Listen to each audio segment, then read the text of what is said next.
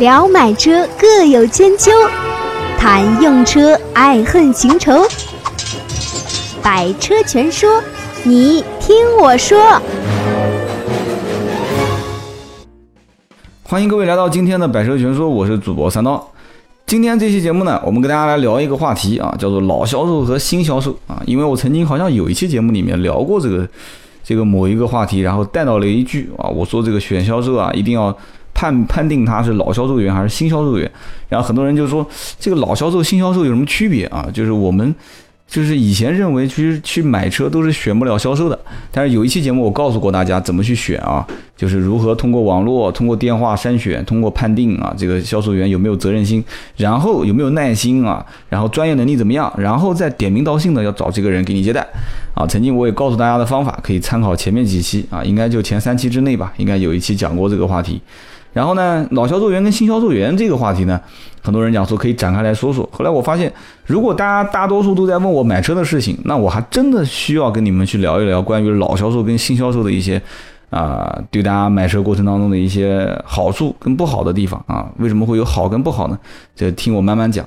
啊，首先呢，依然啊，我今天是会跟大家讲一个故事啊。其实这个故事呢，从头到尾你就能听得出，其实老销售员跟新销售员各自都有他的优势跟缺陷。然后呢，很多人也就除非是真的是把销售当成自己的事业来做的人，但这种人是凤毛麟角的人啊，就真的把它当成事业来做的人，而且甘于在一线，就像乔吉拉德这样，他一辈子就是在一线，他不当领导啊，就在一线去干销售。就是像这种人毕竟是少数啊，到目前来讲。呃，我在南京这个城市的话，大浪淘沙说还在一线干销售的，真的不多了啊，大多数已经都是升升升升升啊，甚至以前跟我啊级别比我还低的，可能一些我的一些同事，就以前我是经理，他是主管啊，我是这个总监，他是经理，现在人家可能都是总经理了啊。就是我讲的是指这个人，他常年都在一线，到现在还在一线干销售，那这种资深的老销售员。我觉得真的就很很牛叉了啊！不管是从价格政策申请到货源插队呀，反正很多事情。回头我我们马上节目里面细讲啊，我把这故事引出来，大家都能听得懂。然后很多人看我这个标题，估计可能也会把我当成跟这个这个某个著名相声演员说过的一个故事一样啊，一个段子啊，叫老警察跟新警察，就讲这个警察去看电影啊，结果去排队买票啊，旁边人就说这是新警察吧啊，他说哎你怎么知道的？他说：“这个老警察哪边有排队买票的呢？对吧？就是就直接过去买票，结果到窗口去掏钱买票，那个售票员说：‘你新警察吧？’哎，你怎么又知道我是新警察呢？他说：‘人家老警察都是过来直接拿票，哪还有直接给钱的呢？’这个呢是调侃啊。就当时我听到很多这个讲相声的都说这个段子。这个新销售跟老销售有没有这种类似于情况呢？啊，其实确实是有的嘛。这个其实在一个地方混的时间长了。”就特别是在一家店待的时间长的这些老销售员，跟新销售员之间区别真的是大了去了。我跟你讲，在很多的情况下，不仅仅是价格政策啊，就是车辆别人新销售员讲，新销售讲说啊，我没货啊，这车订车一个月两个月。老销售员是什么话都敢讲啊，就满嘴跑火车，真的什么话都敢讲。仓库里面订单五十多个、六十多个，然后呢，车子全部都排得满满的。就在这样的情况下，他只要瞄一眼，看到仓库里面有同样这台你需要的颜色跟配置的车，只要你敢开口说你想要。他都可以跟你讲，我能搞得定啊！这就是老销售跟新销售的区别啊！这个胆很肥啊！这北京人讲说，这哥们儿胆真肥啊啊！就胆确实是很肥，但是呢，有的时候他确实也能搞得定。但是如果一旦搞不定怎么办？老销售员也容易出岔子啊，新销售员反而出岔子出的少。老销售员有的时候跑火车满嘴啪啪啪啪啪啪啪跑跑跑出去之后收不回来了怎么办？这上面有领导顶着嘛，对吧？老销售啊，对吧？老销售员公司一般正常也不会把他开掉啊，每个月业绩都是靠他来撑的啊，难得犯一两次错误都能理解嘛，所以一般犯了错解决不了了啊，擦屁股的事情都是丢给领导。所以老销售跟新销售就是刚刚我讲的呢，可能有人讲说那找老销售员肯定好啊，对吧？这个老销售员反正。这个别人搞不定的资源，他能搞得定啊！别人搞不定的价格，他也能搞得定，那就说明他跟上面领导关系好嘛。就是这种老销售员，我觉得还是有必要去去跟他多多沟通的嘛。三刀，你认不认识啊？介绍两个给我认识。其实真的，你要听我把故事往后讲，你就知道了。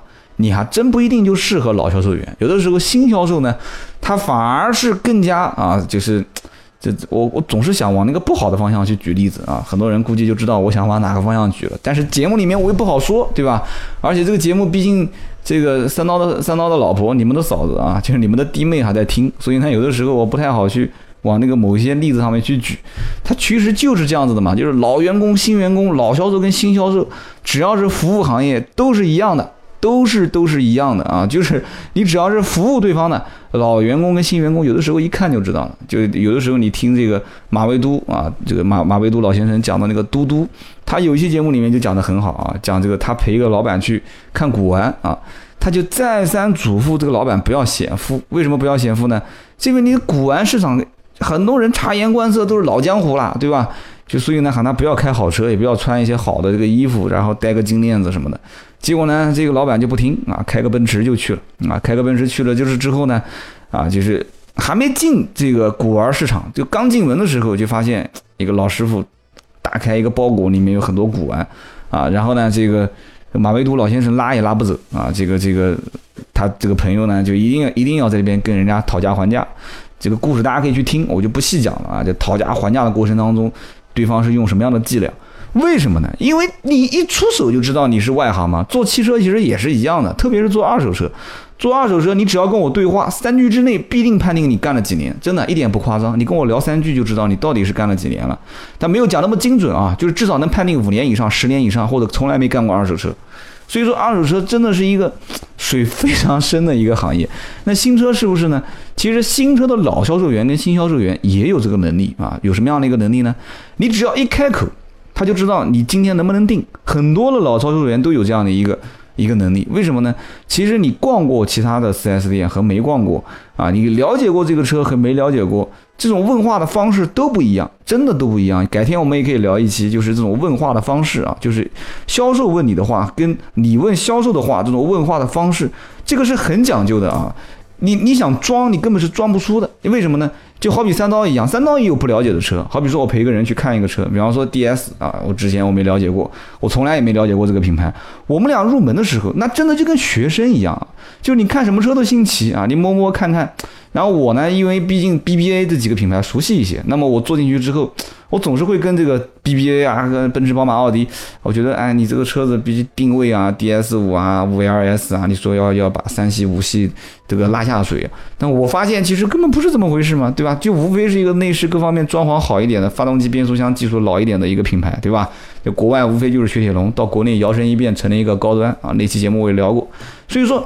你如果是装，你是装不出的啊！但是如果同一个城市有四家 DS，我这一家 DS 店我已经逛完了啊！我逛完之后，我到了下一家店，我一开口，这一开口啊，包括我那种神态动作，其实你刚进店的时候，老销售员其实跟你一接触就能判定，其实你已经逛过至少一到两家店。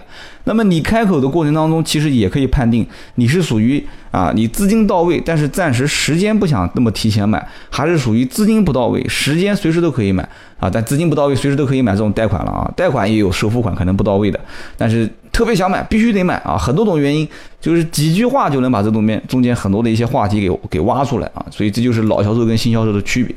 那么今天跟大家讲个什么故事呢？啊，其实讲个故事呢，也涉及到以前我工作单位的一些啊一些，这只能算是隐私吗？啊，虽然这都是一些过去的事了，但是呢，我尽量把它说的呢泛泛而谈一些啊，尽量说的不太啊，就是点名道姓一些啊。就是以前，我是在很很早啊，也不能讲说多早了，但现在想想看还是蛮早的，就在几年前嘛啊，就是当时某一家店啊，其实我也不讲某一家了，大家也知道我的很多人都知道我的真实姓名啊，就是在江宁的这个奥迪店啊，然后呢，就是刚开业时间不长我就入职了，就我当时就发现啊，就这个店呢，这个店销量其实也还行啊，就是我当时去的时候才一一年就卖几百台车，销量也还行。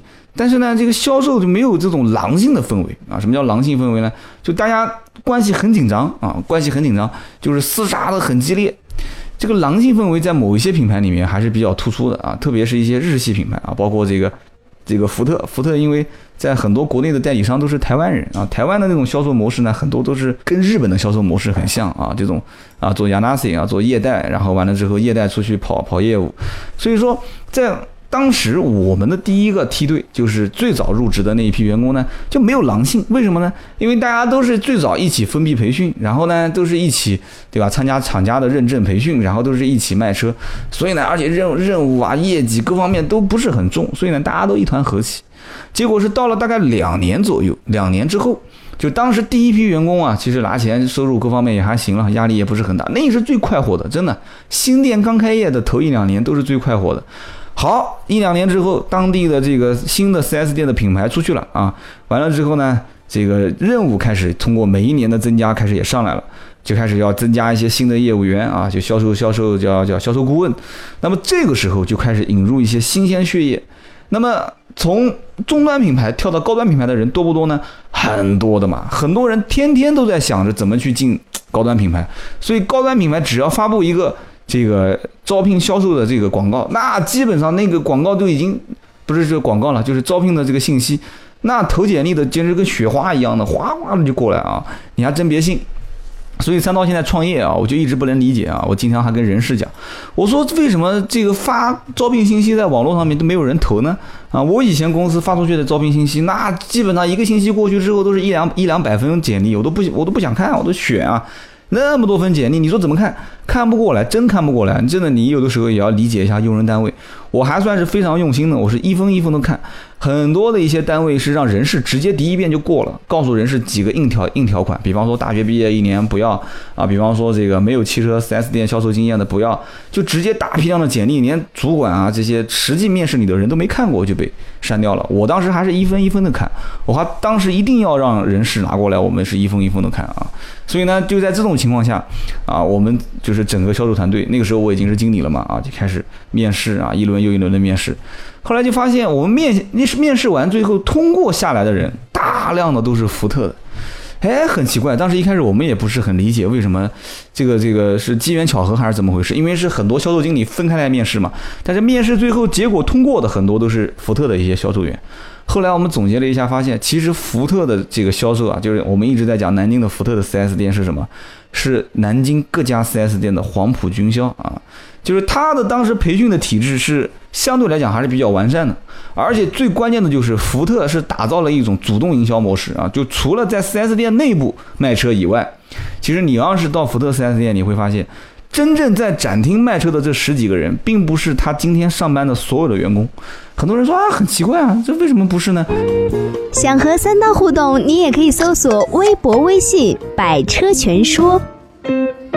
因为他还有很多员工在外面跑，他属于业代，叫业务代表嘛，就是不叫我们说的销售的销售的这个销售顾问，他们叫业务代表。很多人都是出去啊，白天他就是打个卡啊，就可能通过一些软件打卡。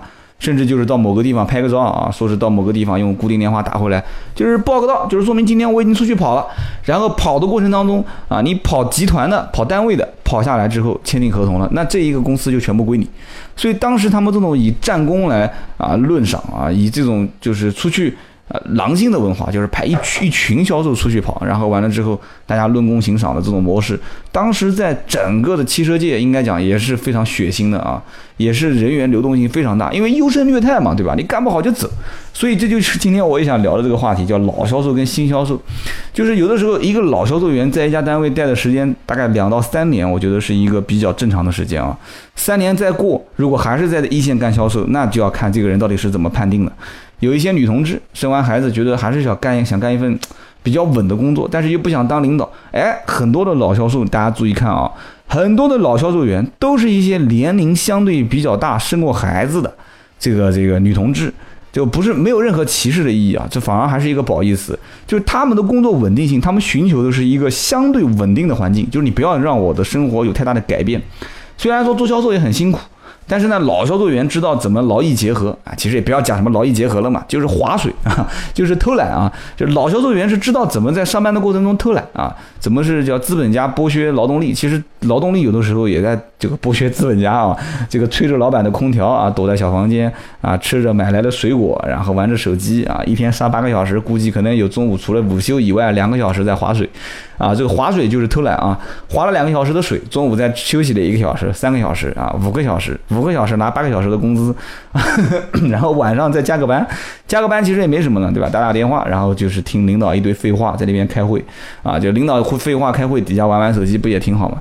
啊，所以很多的。一些老销售员都是一些年纪相对比较大的女同志，所以呢，今天我这节目里面第一个精髓已经出来了啊，就是建议大家，其实在买车的过程中可以找一些年龄相对偏大的女同志，这种啊，在某一家 4S 店待的时间比较长，而且确定她生完孩子啊，这怎么确定啊？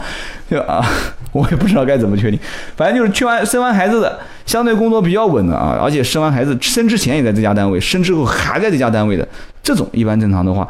就是以后服务的年限都会相对比较长，比较稳定啊，这是一类老销售员。那么老销售员，这刚刚回到我们都刚刚故事当中啊，就是福特 4S 店啊，面试我们，哎，结果剩下来很多都是他们店里面过来的一些员工，就发生了一种什么现象呢？培训，哎，还是分批式培训。培训的时候已经发现有问题了，什么问题呢？就他们不服啊，就是哎，我们觉得新员工还能说不服气，这个也很奇怪。为什么不服气呢？因为很多的我们当时留下来的一些福特的销售员，他本身在福特已经干了三四年了嘛，两三年嘛。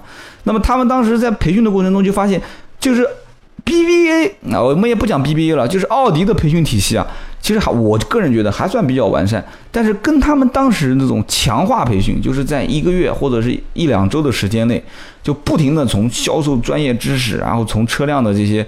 啊，就是从一些机械的结构，甚至连后场的一些维修的结构、维修的一些事情都跟他讲，然后包括销售技巧、营销理论、厂家的品牌宣传啊、企业文化，就一条线，就是几乎滴水不漏的所有，就是铺天盖地强化的理论一些培训，就是给他们的一些洗脑。最后下到展厅的这些人，那整整个就是已经疯了啊，就已经疯了啊！所以这就是当时福特的一套培训体系。结果到了奥迪过来一看，说：“哎，这个奥迪天天就是讲的一些虚头巴脑的东西啊，都是一些很虚的啊，就企业文化也不是很很，也不是很感觉那种那么狼性啊。就刚刚我前面也提到了，因为毕竟是一家新店，所以呢，就让这些新的销售员就会什么感觉呢？就感觉说，哎。”说这家公司很奇怪啊，就没有狼性嘛，就看来看来这个奥迪还是好卖啊，就大家都是昂着头卖，甚至于新销售员看到老销售员就是在骂客户啊，但是这个骂也没有那么凶啊，就说你你不要买你就随便看呗，你到其他店去买就是了，反正这个价格就这样，就他们就已经疯了啊，新销售员已经疯掉了，就发现原来车子还能这样子卖啊。因为为什么呢？当年福特很多车，大家可以去想一想啊，包括我们老蒙迪欧啦、老福克斯啦这些车，就除了几个相对来讲好卖一点的车以外，其他根本就不好卖，而且不是说不好卖，就是。就是好卖的车在南京这一个城市也有好几家店互相抢生意，而且就算没有人抢生意，一家店我刚刚也讲了一家店也是狼性的这种销售模式，就是本来就是二十个销售员就够了，不行就放四十个，四十个销售员然后就厮杀，就让那十几二十个就自然淘汰掉，所以流动量非常大。但是这些人进去之后呢，也是反复培训，反复培训，所以呢，就是让这些人最后跳到我们公司之后，发现这个公司根本没有狼性啊，对吧？然后这一批福特的人就看那些老销售员很不爽。啊，就觉得说这些人专业能力也不行，服务态度也不行，对吧？就这样子都能把车卖出去，客户就是反过来求他。啊，客户说：“哎呀，帮帮忙啦！这个车子不要加价了，加那么多钱，少加一点行不行啊？啊，五万加四万，四万加三万啊！所以就当时就让整个的这个新销售三观尽毁，你知道吧？所以呢，新销售跟老销售当时在整个交替的过程当中，因为从二十个人的编制变成四十个人的编制啊，就当时如果我们就随便说说啊，就从这个销售来讲的话，老销售员跟新销售员产生了一个巨大的文化跟这种思维方式的一种一种。一种颠覆，所以当时就出现了很多啊，就是新销售员跟老销售员之间的一些冲突啊，包括眼神上的冲突啊。老销售员老老老销售员讲说：“哎呀，这个新销售员现在来了也不打招呼啦，怪拽的跟二五八万一样啊。我们毕竟是老前辈啊，对吧？还得这难难道要我们跟他先打招呼吗？啊，然后这个新销售员车子卖的好了，老销售员老销售员又讲了说：哎呀，这个抢客户啊，这个。”就像没见过客户一样的啊，这个那么饥渴啊，看到客户都要去接待。因为老销售员有的时候这个怎么讲呢？就是稍微有一些经验，有些判断了嘛，看到客户就根本不接了。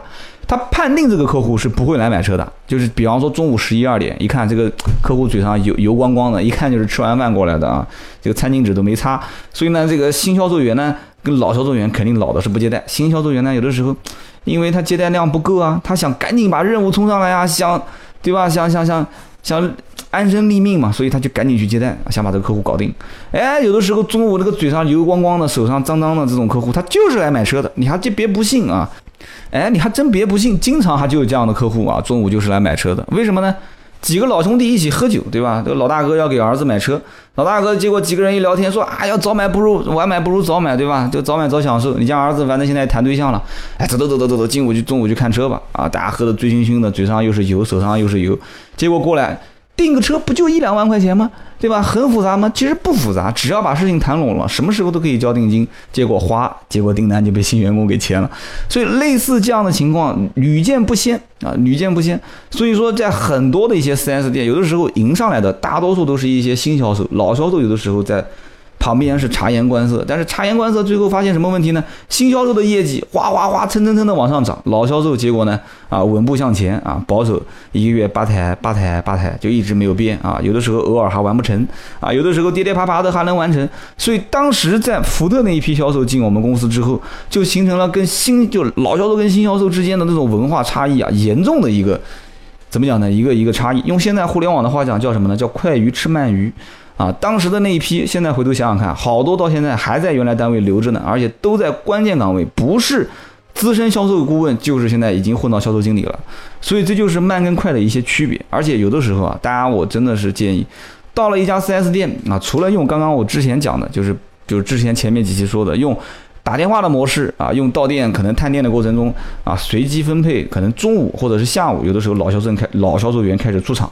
啊，上午一般可能很多时候都是一些新销售，当然也不是啊，所有的店都是这样子安排。这个时候你可以去判定，你也可以有选择的，就是啊，我不好意思啊，这个号码我今天不方便留给你。你不方便留号码的时候，其实也就是表示我想换个销售嘛，下次来你就换其他的人，换到一个你满意的，觉得这个人啊，不管是老还是新销售，责任心很强，专业能力很强的时候，你可以把你的电话号码丢给他，那么你就长期保持联系。将来如果一旦订车，这个人也会是你的一个啊汽车的服务顾问，有可能跟你很长时间啊，就像三刀一样，身边有很多的一些老客户跟了我很长时间啊，到现在。所以说老销售员跟新销售员啊，大家其实真的不要去太关注于说啊老销售员一定是资源好啊，价格申请很有力度啊，然后呢这个服务你服务的很好。老销售员特别是男同志，干了三到四年、四到五年，大多数都是会有想法的，真的都会有想法的。啊，有的可能是想要往上走啊，做销售经理啊，啊，或者是往总监方向走啊。他不想，他的老婆也想啊，他老婆不想，他爸他妈也想啊。所以说，男性同志一般正常干个三到四年，一般会有想法。那么女同志，我刚刚前面讲了，老销售他一般干到两到三年、三到四年啊，生完孩子之后，再如果反过来在公司上班，那基本上稳定性是比较好。而且大多数的女同志，我个人分析啊，一般不太想要去干一些管理层的职位。所以说。呃，怎么说呢？就是大家，我个人建议啊，还是找一些这个相对来讲啊资历比较老的销售员。但是呢，如果新销售你要是遇到一个责任心很强的啊，然后呢，你正常去比价格，你也正常去啊判定他的服务啊，服务虽然说他很用心，也很有耐心，但是如果不专业，那我也没什么话可讲了。因为我觉得专业对于一个销售来讲的话，是他的一个最基本、最基本的安身立命之所。所以说。怎么说呢？今天这期节目，我最后也不想给大家总结什么东西啊，大家就当做听听好玩啊。但是呢，我觉得很多人应该是会有所启发。起码三刀最后，你一定要让我总结，那我就那么几句话啊。那首先肯定是选老销售，这不用讲了。老销售又有责任心，又有专业能力，对吧？然后资源又能跟领导去申请到最好的、最优质的啊，别人要排队你可以插队，然后价格又能申请到最好的，那这不就是我们买车人最想要的吗？但是往往这种人不多啊，对吧？这种人很多，当时。到了一定的时间界限之后，就已经上去当领导了。那么在这样的情况下，新销售员可不可以选？有的时候可以选啊，有的时候可以选。但是新销售员专业能力能不能达到你要的这个位置？然后同时他有没有那么多的资源可以跟啊领导去置换？然后同时有没有啊相应的一些包括价格啊这些政策能额外的扶持你啊，让你得到更大的实惠？这个就仁者见仁，智者见智了啊。所以今天这期节目呢，跟大家聊了一个老销售跟新销售。其实这个话题呢，我觉得是。怎么说呢？很多人其实比较关注，但是呢，也不是很好判定的。但是我还是那句话，你判定不了老销售员还是新销售员，新销售员跟老销售员能判定得了你啊？所以说，有的时候呢，我们还是要自己稍微的包装一下，去 4S 店去啊谈一谈买车看车的一些话题。所以呢，下期啊，或者是以后哪一期有有机会，我来跟大家来分析分析啊，到底怎么去一家 4S 店看车，不管是装也好，还是你真的是知道也好，让 4S 店的人对你啊不会有一个。好像把你看得很清楚的那种感觉，这样子你才能拿到一个更好的优惠的价格啊！今天这期节目呢，我们就聊到这里，我们下期接着聊。本节目由斗志文化制作出品。